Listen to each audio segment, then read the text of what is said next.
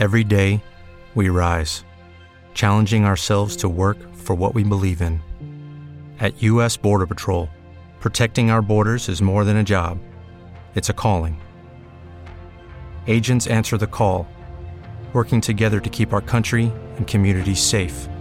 If you're ready for a new mission, join U.S. Border Patrol and go beyond. Learn more at cbp.gov/careers. ¿Y si nosotros somos los aliens? ¿Qué tal, biosónicos? Yo soy científica Rizada y estás en tu espacio de biología, la biosona. Hoy hablaremos de ¿y si nosotros somos los aliens? Es generalmente aceptado que el universo debe estar lleno de vida.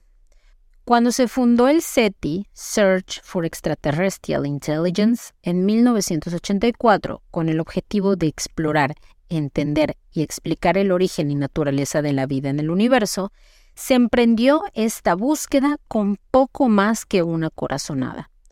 No podemos ser únicos en un lugar tan grande. Por pura probabilidad, tienen que haber otros seres y otras civilizaciones.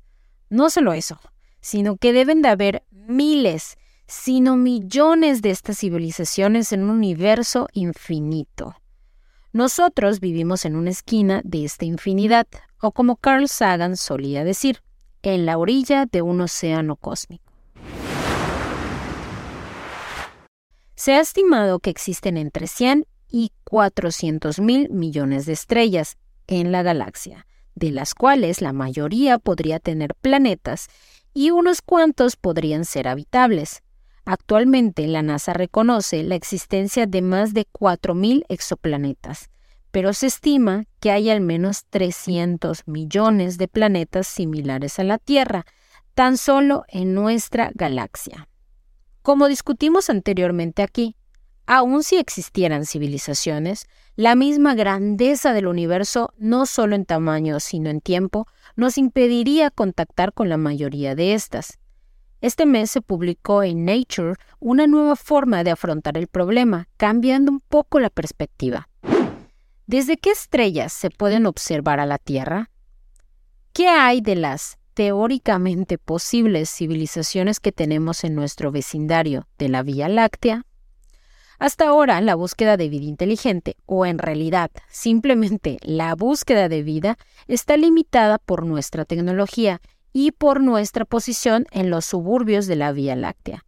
Lo que hacen los astrobiólogos es observar los tránsitos, es decir, la tenue sombra que dejan los planetas al pasar frente a su estrella.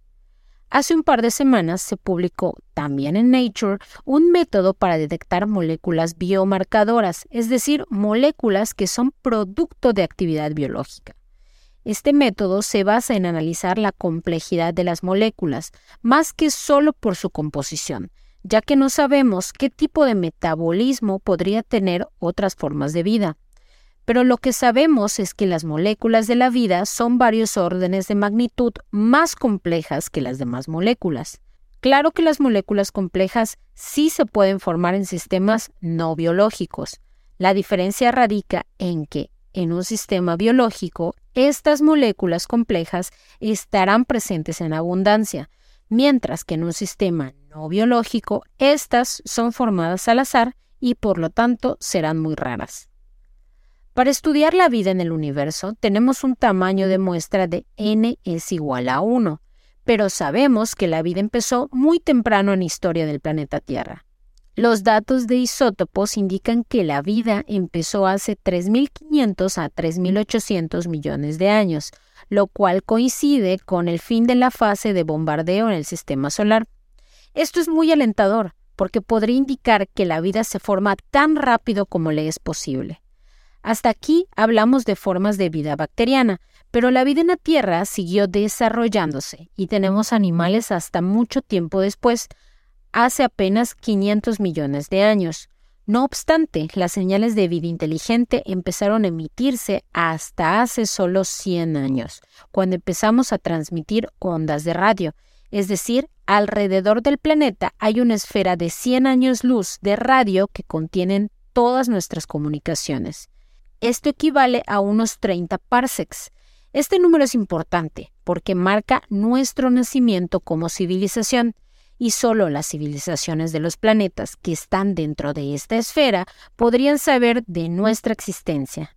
Y si nos remontamos a nuestra pregunta inicial, hasta hoy nuestras ondas de radio han alcanzado solamente 75 estrellas.